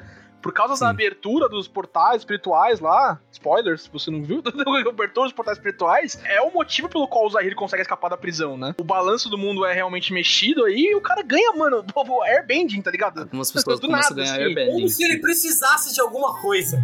Sim, o cara já era foda sem. A gente depois descobre que a Red Lotus, eles estão presos porque eles tentaram sequestrar a Korra quando ela era criança, né? Quando ela ainda não era um avatar realizado. O Zahir, ele tinha lá a ajuda dos três super dobradores deles, né? O, a Pindi, a Ruan A Azul mulher. e o Ganzo. A mulher combustão, a mulher polvo. E o Mano E o Lava. Lava. O Mano Lava. É, por causa do bigodinho tem que ser Mano. O ticano, ele é ticano.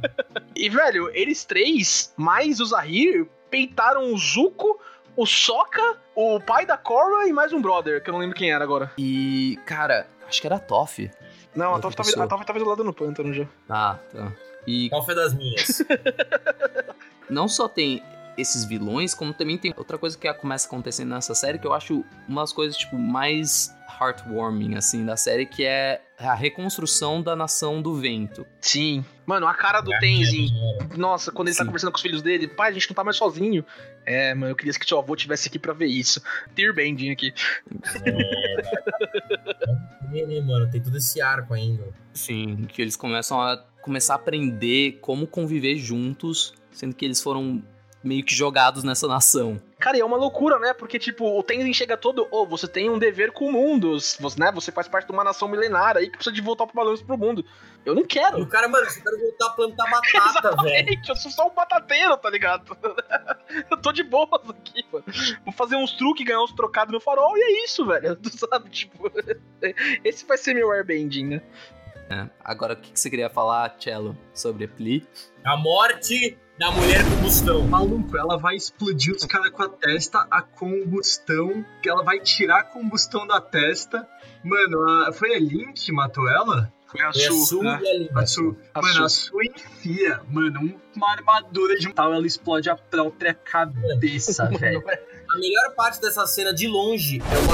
Mano, é, cara. Caralho, velho! Outro evento ótimo que acontece também nesse livro, um monte de coisa, mano, da hora acontece, é a introdução da nova cidade de, da Terra. Zalfo, né? É, Zalfu. que é a irmã da, da Lin Beifong é que faz parte. Você vê essa cidade extremamente, mano, modernizada, super feita pra, sei lá, meio uma Califórnia. Eles são literalmente os californianos É, de hoje em dia, são franciscanos. Eu ia falar exatamente isso, Bruno. É a, é a Bayside de São Francisco. Tem até o mano hipster lá, filho da, da, da Lin, né? Que faz arte com metal bending, né? Todo mundo é meio artista, todo mundo é meio é gay. muito bom. Todo mundo é meio gay. e você vê a Lin e a Su Beifong começando a refletir sobre o trauma que elas tiveram com a mãe. Né? Porque você ser filho da Top deve ser difícil mesmo. Difícil, sim. Nada, ela criou bem pra caralho. Uhum. Sério. E você vê elas começarem a, tipo, entender o que aconteceu entre elas. E eu acho um arco muito, muito legal. Eu acho que um personagem B, a Lin Beifong e a Su Beifong, que tem seu próprio arco, um arco muito bem construído. E também tem uma das umas melhores, acho que, assim, cenas de ação ever, assim, que é os Red Lotus tentando entrar é, em Zalfu para sequestrar a Korra. É bom mesmo. E todo mundo tomando no cu. E, cara, eles estão em partes separadas da cidade, mas você sempre sabe onde você está exatamente. Uhum. Você nunca perde noção onde você tá, que é um problema que vários filmes de ação, a lá, tipo Marvel, Vingadores, que você se perde toda hora, você não se perde em nenhum momento e o que tá acontecendo. Né, cara, ele, a junção deles, o poço de lava lá que o Danzo faz, cara, todo o rolê da- de ter que, como o Cello falou, o bolinho lá atacando a pedra no, no olho da Pili, mano, é muito da hora. Muito bom, sim. Essa temporada tem,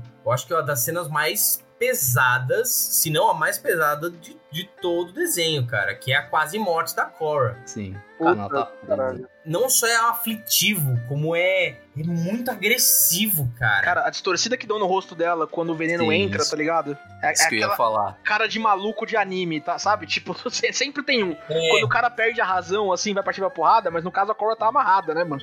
tipo o Light Yagami, assim. Foi descoberto! Só que a diferença de anime é que às vezes anime faz isso sem um build-up absurdo, mano. Uhum. O build-up pra o que começa a acontecer com ela, em que ela tá sendo, mano, torturada por eles, daí ela começa a alucinar é, sobre É. todas as pessoas que, mano, Nossa, é tentaram atacá-la, tentaram, mano, manipulá-la. E, velho, e ela tentando resistir isso, porque isso é literalmente um veneno que força ela a entrar no modo avatar. Né? E, cara, a gente deu uma explicada no- nos primeiros dois vilões do que, acontece, o que eles fazem. A brisa do Zahir é voltar a White Lotus ao que ela era nos tempos antes do Avatar Aang, né? Porque o Aang, depois que ele termina a Guerra dos 100 Anos lá, ele torna a White Lotus meio que a, sei lá, a- guarda pessoal do Avatar, né? O pessoal que vai treinar É, eles, né? O cara, quando ele toma o poder, ele usa a máquina pro próprio proveito, né? O Aang foi lá, usou a máquina do Estado, criou um monte de penduricalhos, auxílio TV, auxílio APA, o caralho, e agora o Zahir, que é o, que é o cara liberal, assim, tá falando, não, foda-se essa Laissez merda. faire, né? Exatamente. E, mano, o rolê dele é, mano, o estado natural do ser humano é o caos, eu vou fuder, todo mundo tá no controle. Animal. E ele começa, né, destruindo lá a, a liderança do reino da terra, né, da, da, da rainha lá, que comeu o urso do pai dela, justiça pro Bosco, é importante falar isso aqui, Morreu pouco. morreu pouco. Morreu pouco, foi bom. E é bom quão inteligente ele é quando ele vai infiltrar em todos esses lugares. Cara, a cena dele conversando com a Korra no mundo espiritual, pra distrair É ela enquanto os, bom. os, os brothers estão atrás dela, mano. É muito da hora. Mano, mano. quando ele vai pro templo de ar e ele fala, ah, eu vim aqui treinar com vocês. Daí você vê esse puta psicopata do caralho vivendo entre as Tenzin e as filhas, só esperando a Korra chegar pra arrebentar todo mundo. Não, isso é do caralho, porque a gente tem que lembrar que o Zahir, ele era líder de todos aqueles caras pica grossa quando ele não dobrava nada, tá ligado? Então, ele sempre foi uma mente extremamente apurada, extremamente estratégica. A expressão do Tenzin, quando a Kaia conta pra ele que o Zahir agora é um dobrador de ar e tava infiltrado no, no templo da- na Ilha do Ar, lá na Republic City, é, é- é dó. É- eu não consigo sentir outra coisa. É meio que o Tenzin falando com o rosto, mano, por que esse cara, tá ligado? Tipo, Fudeu Bahia. Fudeu Bahia. Né? A gente acabou de descobrir que quem vai trazer o Hexa é o argentino. É um argentino naturalizado brasileiro, tá ligado? É, mano, não quero que ele levante a taça, vai se fuder. Mano, e tem toda essa vibe, assim, né, do Tenzin, eles passam por esse arco de entender, não, minha filha é mais espiritualizada do que eu, ela tem mais acesso ao mundo espiritual e tal. o Zahir é muito mais, tá ligado? no outro momento que o Tenzin, tipo, cara, ele tá voando, só tem outro brother que fez isso na história e eu achei que ele não existia, Nossa. tá ligado? Sim, essa parte quando ele consegue voar, porque ele fica desprendido, né, do mundo material, já que a amada dele morre, Morre não, Estevam, morre não. Explode. ela morre explodindo. Então é uma nova categoria de morte, velho. É bizarro, mano. É, be- é bem tenso, mano. Cada vez que a gente falar dessa morte, eu vou colocar o efeito, tá ligado? No som.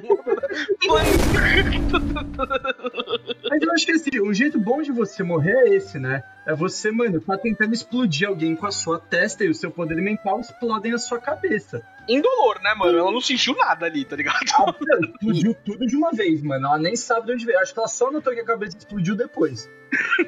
O mais engraçado é ver como é, cada um desses vilões é meio que colocado pra baixo por uma ironia. Ela, por causa do próprio poder, a outra que não tinha os braços, ela morre porque ela está banhada em água, água até demais, que tá, deixa o Mako conseguir usar a eletricidade. O Ganzou literalmente se mata, né, com, com a lava literalmente bem, se mata com lava. E o Zahir perde pra uma nação que acabou de começar, que ainda tá se organizando, em que os membros ainda estão tentando entrar em balanço. E ele perde exatamente pra isso que ele tanto odeia, Uhum. Que é tão, tão irônico.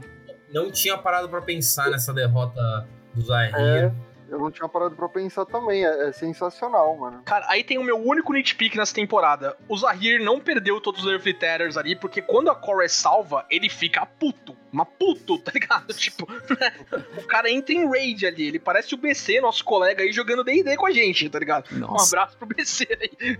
Só explicando essa referência pra quem não tenha o prazer, eu sou o DM dessa campanha, certo? E como DM, certas coisas acontecem que eu preciso falar, tipo, ah, isso aconteceu por causa disso. Ele fala, não, vai tomar no meio do seu cu. Isso não aconteceu, não. Eu não tropecei nessa merda que você colocou aí. Você tá tentando jogar contra mim. Falou, não, mano. Tentando Um providenciar uma pessoal. experiência.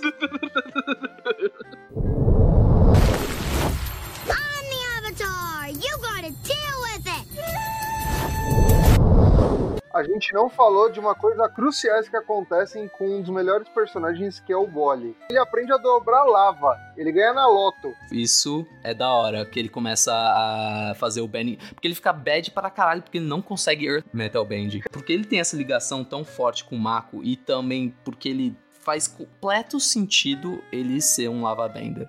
Porque não só ele luta melhor quando ele tá do lado de um Firebender, ele literalmente aprendeu o estilo dele com um Firebender.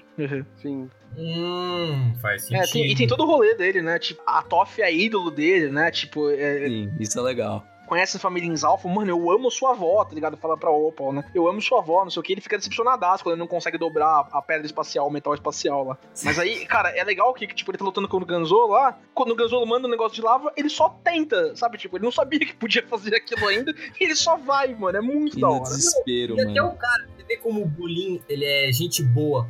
Até o vilão ficar feliz É. por ele. Fala, Porra, da hora. Tá sendo sensacional que ele começa a trocar ideia com os vilões no carro, tipo, cena. Aí o Mako fala: para de fazer amizade com os vilões, porra. Ele fala, eu vou adivinhar três coisas de você. é muito bom. Você não sei o que, o seu bigode cresceu aos 10 anos e você e essa mina povo aí tem uma relação complicada não verbal. Ô, oh, dois de três, muito bem, hein? O Bulin é muito foda, velho. Ritual de masterificação da Dinora. Última Ah, cena. sim, muito Puta legal. que o pariu, muito legal, velho. Nossa, Foda. que coisa Arrepia. bonita, mano. Sim, A Cora puta. numa cadeira de rodas por causa do envenenamento e aquele ritual lindo acontecendo. Finalmente ela tendo as tatuagens, né? Ah, todo o rito, puta do caralho. E a Dinora tira o capuz lá pra revelar as tatuagens pro mundo, né? Pra se mostrar como mestre do ar. É o Eng, mano. Sim, É. É o muito Eng. legal. Mano, é. Outro momento de tear bending aí, tá? Sim, especialmente porque o Tenzin finalmente, tipo, acaba apreciando ela pelo que ela é. Porque ela chega É. pra ele e fala: Cara, eu sou melhor do que você em qualquer parte de airbending, até na parte espiritual, porque eu não sou um mestre. E era só porque ele tinha medo. É porque é muito foda, muito rápido, né? O cara fica tipo, ah, não, você não tá pronta, espere, não. E aí até o momento que o cara fala, porra, todos os nossos pais passaram por isso, É, sabe? mano, é minha garotinha, tá ligado? É foda, né, mano? Isso é um drama humano muito, muito, muito nável. E, e o Estevam falou, mano, aquele momento que a Cora tá na cadeira de rodas, o pessoal agradece ela, a última cena da temporada, ela olhando É, pra baixo e chorando. Sim. É. E isso, inclusive, é bad. É extremamente bad você ver ela cara, completamente com o espírito quebrado. Tipo, a Cork é uma, sempre uma personagem, tipo, tempestiva, sempre é, tipo, mano, muito hands-on tal. Você vê ela, mano, numa cadeira de roda, triste, falando, mano, com uma voz super monossilábica tal. E a única pessoa que tá do lado dela já É a Sammy, a é. Sammy. Não é só quarta temporada, hein? A terceira temporada é cheia de Oh! referência também. Desculpa, final da terceira. Não, não, a terceira temporada inteira, Amaral. Revi, É, tá lá.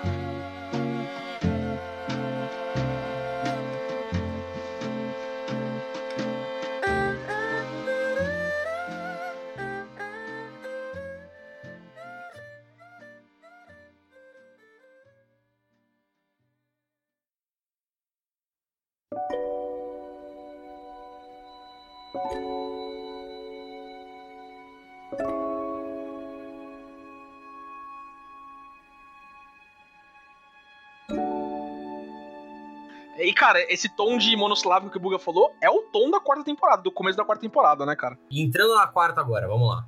Trauma.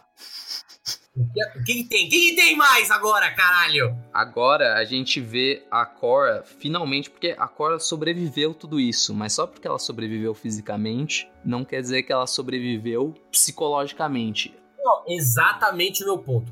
Exatamente o meu ponto. O que acontece quando um personagem extremamente físico tem o seu físico destruído? Você viu o Bat-Bale aí, né? I was wondering what was gonna break first, your spirit or your body?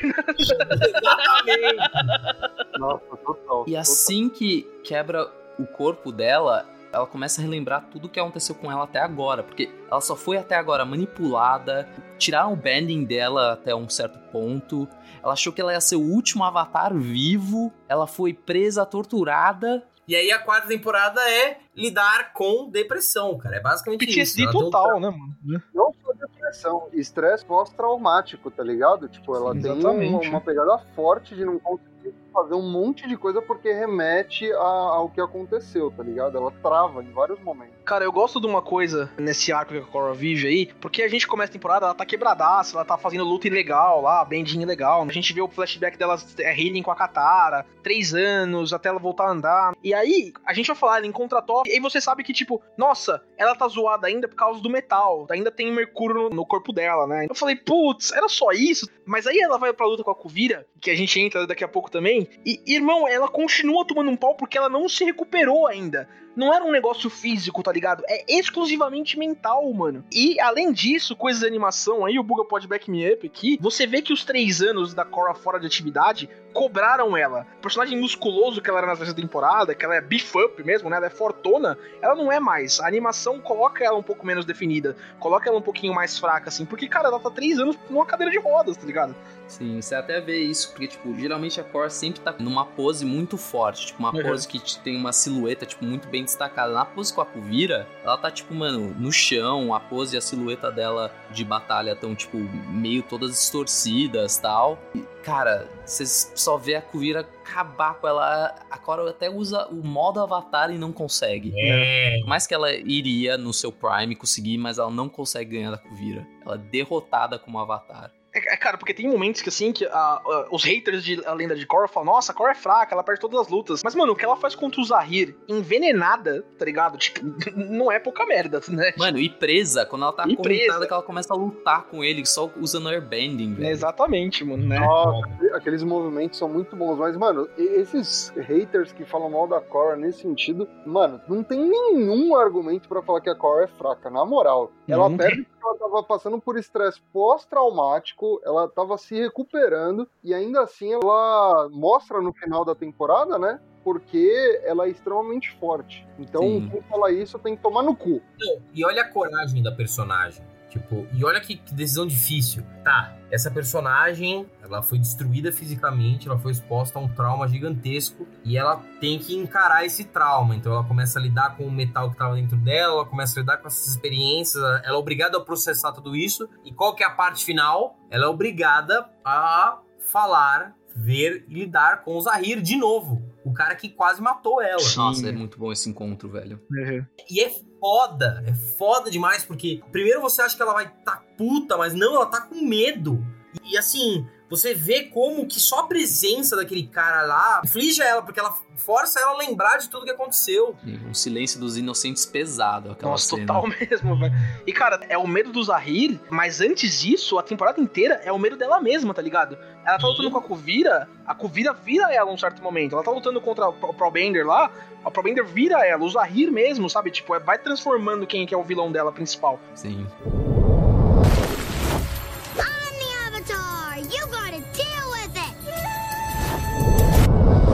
Mas antes disso, a gente tem a. com uma- vira, né? é, tem a Kuvira, mas tem um personagem querido aí também, né?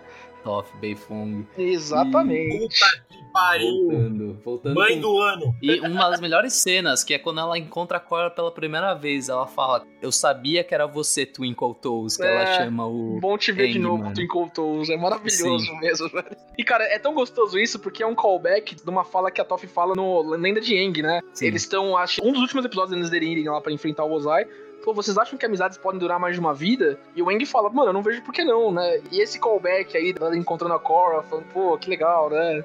É muito bonitinho. E daí ela começa a interagir com a Toff. A Toff acaba tirando sim o veneno, mas a Toff também fala uma coisa muito Não, não, a, a Toff não tira o veneno. Ela se recusa. Ah, é, a própria Cora que tira, né? né? A Toff é foda demais. né? Porque a Cora fica tipo, eu ainda me sinto fraca. Daí a Toff fala, é, o veneno foi retirado, mas agora você precisa tirar o veneno que está ainda mais por dentro. Porque a parte física do veneno só é um- uma metáfora pro PTSD dela. Pesadíssimo. Sim. E a Toff ensina uma habilidade pra Cora também, né? Agora ela passa a ouvir árvores. É, As árvores somos nós. Que é uma coisa legal, porque a, a Toff, ela literalmente foi pro panto porque ela tá completamente desiludida com a realidade de Republic City. né? E logo depois da morte do Aang também, né? A última vez que ela vai em Zai foi logo quando a Kokora nasce, né? Sim.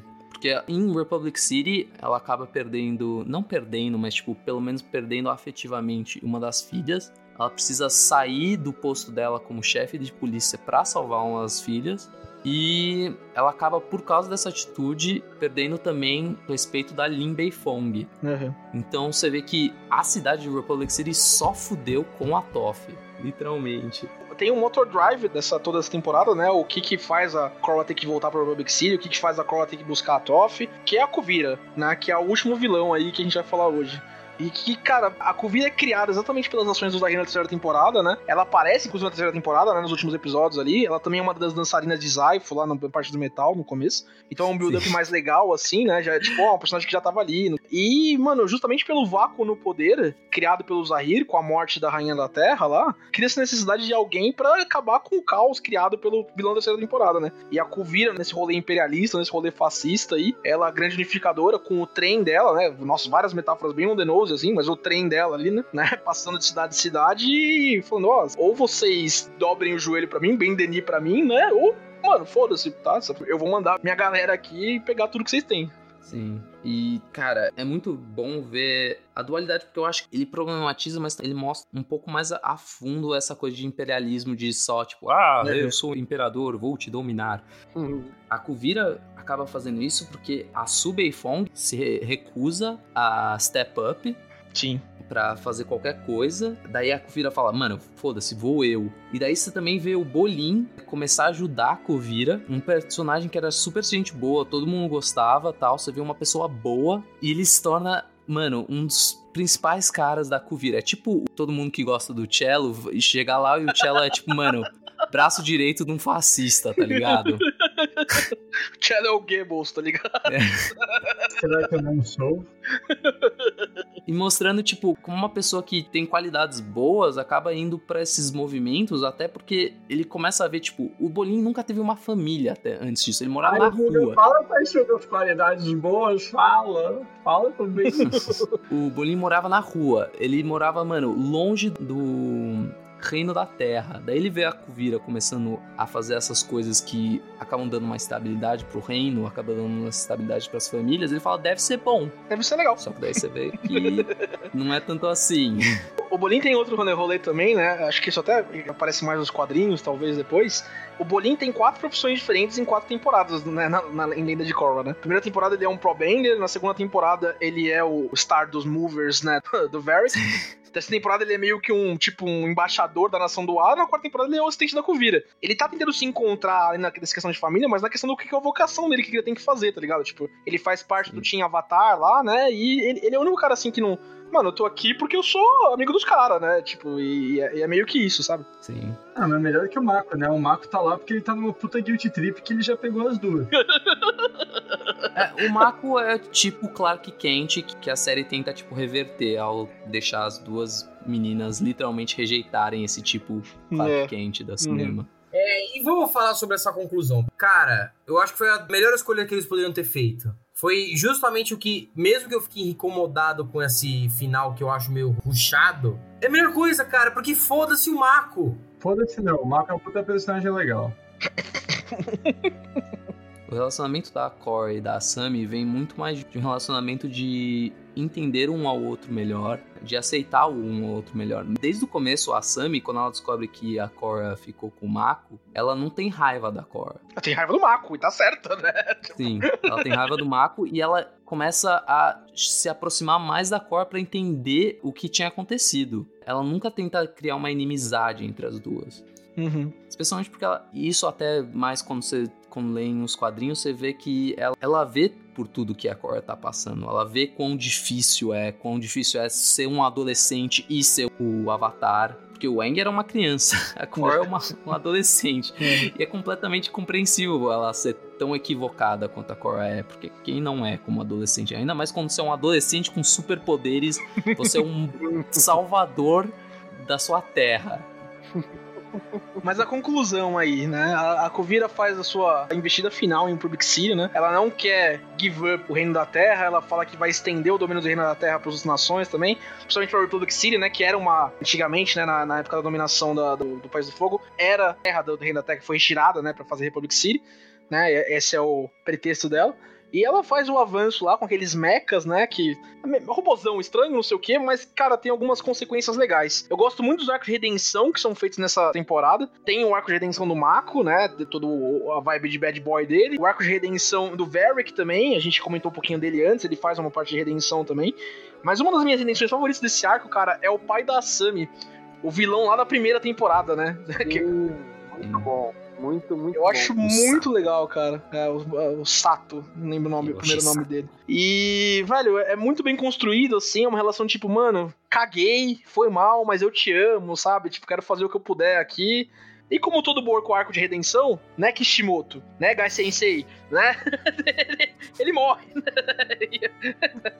E nem tem. Eu Eu preferia que o Garcia tivesse morrido, porque, mano, até hoje ele tá com gesso na perna, velho. todo Nem mundo. eu mano. que quebrei 16 ossos do meu corpo, passei 16 anos com gesso na perna, velho. Não tinha motivo nenhum de eu falar da morte do Sato aqui. Eu só queria xingar o Kishimoto só e falar mal do Gai Sensei também, tá? Tipo, podemos continuar aí. Mas agora a conclusão com a Kuvira, a conclusão da Korra com a Kuvira, que depois de tudo que a Kuvira faz com a cidade, depois da Kuvira, mano, ameaçar todo mundo que a Korra amava, as duas se encontram no final, no mundo dos espíritos. As Depois duas... da Korra parar um fucking canhão espiritual. Sim, Nossa, foi foda. Essa Nossa, foi sim, mano, arregaçar a Kuvira no 1 a 1 Sim. depois de ter perdido dela. E elas estão no mundo do espiritual e elas não podem lutar uma com a outra. E elas só conversam. Aí você vê a Kuvira começar a se desfazerem na frente da Korra. Em que ela fala, mano, eu fui acolhido pela família da Su. A minha vida inteira eu nunca tive estabilidade. Eu sempre fui meio que... Dependia da qualidade dos outros.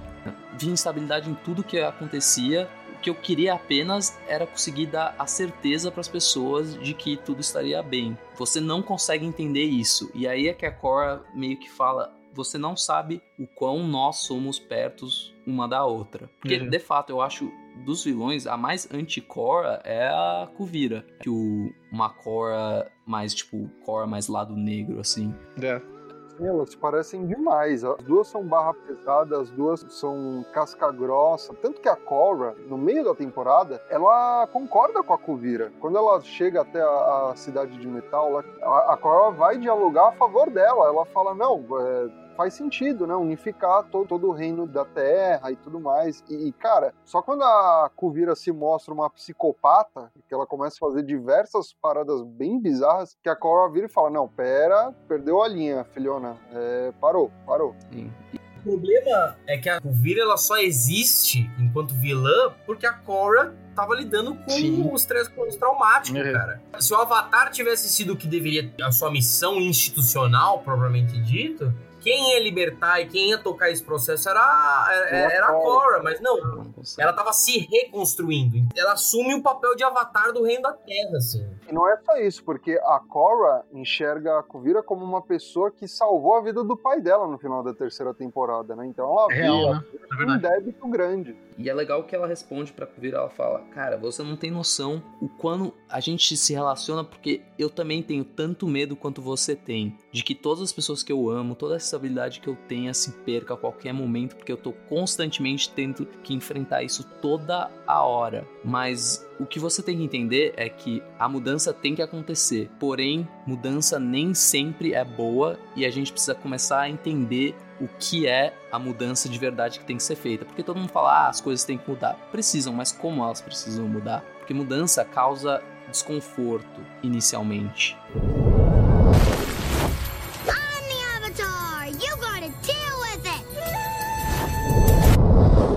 Maluco, na verdade tem um dobrador de fogo melhor que o Mako, que é o melhor dobrador de fogo que já esteve nessa série toda, tá? Mano, é um cara que ele é zica. Foda para um caralho, mano. Maluco, puta que pariu. Maluco da mortal de costa, cambalhota com a roupa fora, moleque piruleta bom demais.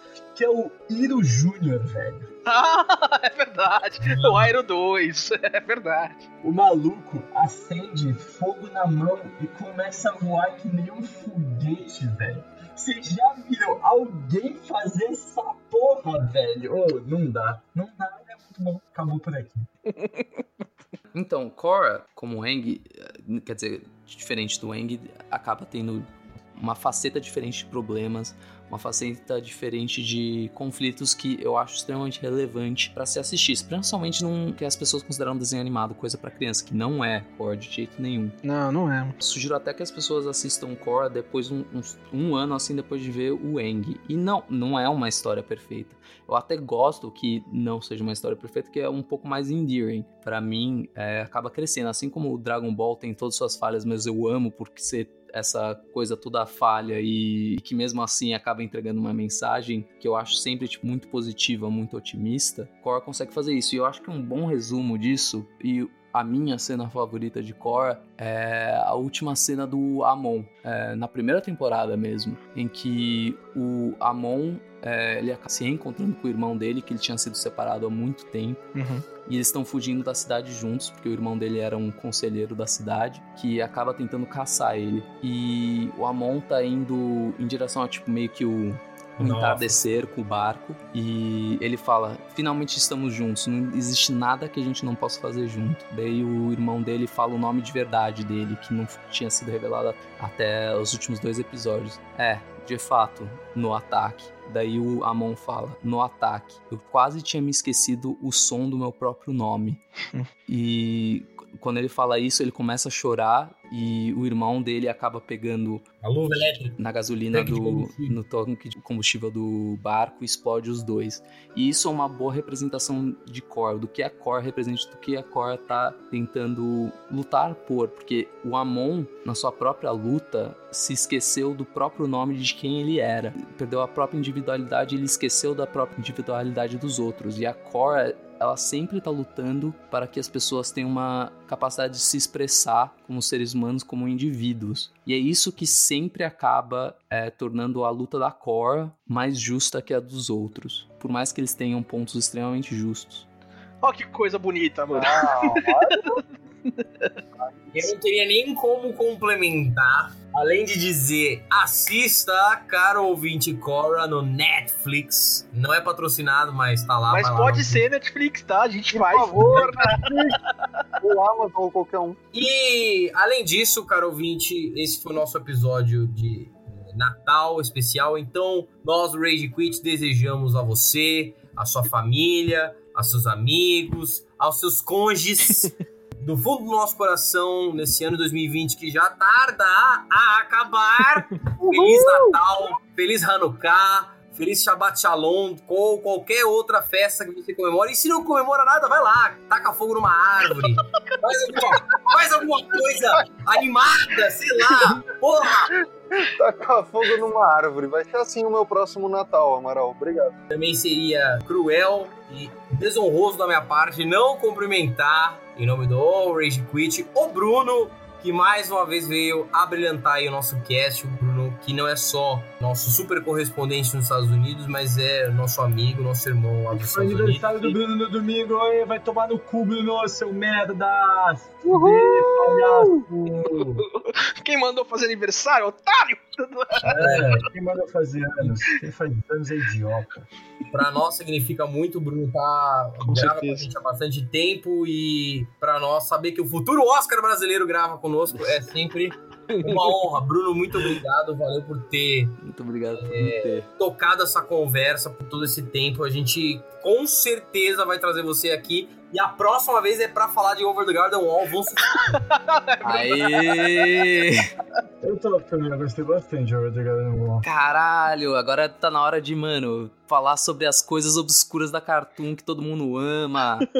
Vai assistir Over the Garden Wall, gente. A gente faz um metade Over the Garden Wall e metade Haikyuu, tá, Bruno? Tá? pra Ah, agradar sim. todas as tribos aí. E Feliz Natal todo mundo. E lembre-se pra do the thing. Oh, oh, oh. É isso aí, galera. Feliz Natal e até semana que vem. GG. Falou! Um beijo e um queijo!